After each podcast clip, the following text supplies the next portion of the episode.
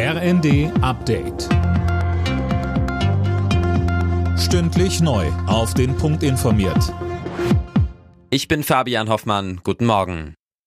Deutschland würde die Lieferung von Leopard-Kampfpanzern an die Ukraine durch andere Staaten nicht blockieren. Das zumindest sagte jetzt Außenministerin Baerbock. Wenn man uns fragt, würden wir dem nicht im Weg stehen, sagte sie im französischen Fernsehen.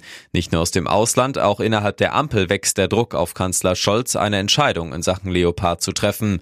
Grünen-Chef Omid Nuripur sagt im ersten, wenn wir jetzt Staaten haben in der Europäischen Union, die sagen, gebt uns wenigstens die Erlaubnis, dass äh, wir die Leos, die wir irgendwann mal von Deutschland bekommen haben, weitergeben dürfen, dann verdienen sie eine schnelle Antwort.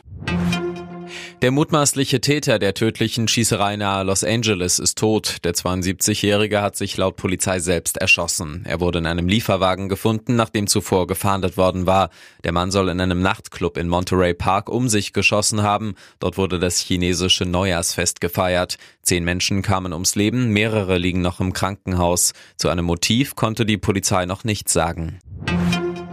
Deutschland und Frankreich wollen in der EU Reformen voranbringen. Das haben Kanzler Scholz und Präsident Macron beim Festakt zum 60. Jahrestag des Élysée-Vertrags in Paris angekündigt. Den aktuellen Herausforderungen könne man nicht mit einem Rückzug begegnen, so Scholz.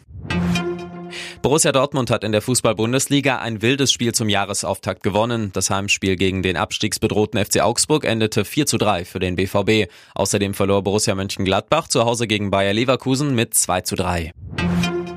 Deutschland spielt bei der Handball-WM heute zum Abschluss der Hauptrunde gegen Norwegen. Das Viertelfinalticket ist bereits sicher. Mit einem Sieg oder Unentschieden geht es dann gegen Spanien, bei einer Niederlage gegen Frankreich. Deutschlands Torwart Andreas Wolf. Wir spielen jetzt gegen Norwegen, danach gegen äh, Frankreich oder Spanien. Das sind drei Mannschaften, äh, die zu den besten der Welt unbestritten zählen. Und da wird sich jetzt zeigen, wie weit wir mit dieser jungen, unerfahrenen Mannschaft sind und äh, hoffen, dass wir schon im nächsten Spiel gegen Norwegen zeigen können, dass wir auf einem guten Weg sind, auch zu den besten Mannschaften der Welt irgendwann gezählt werden zu können.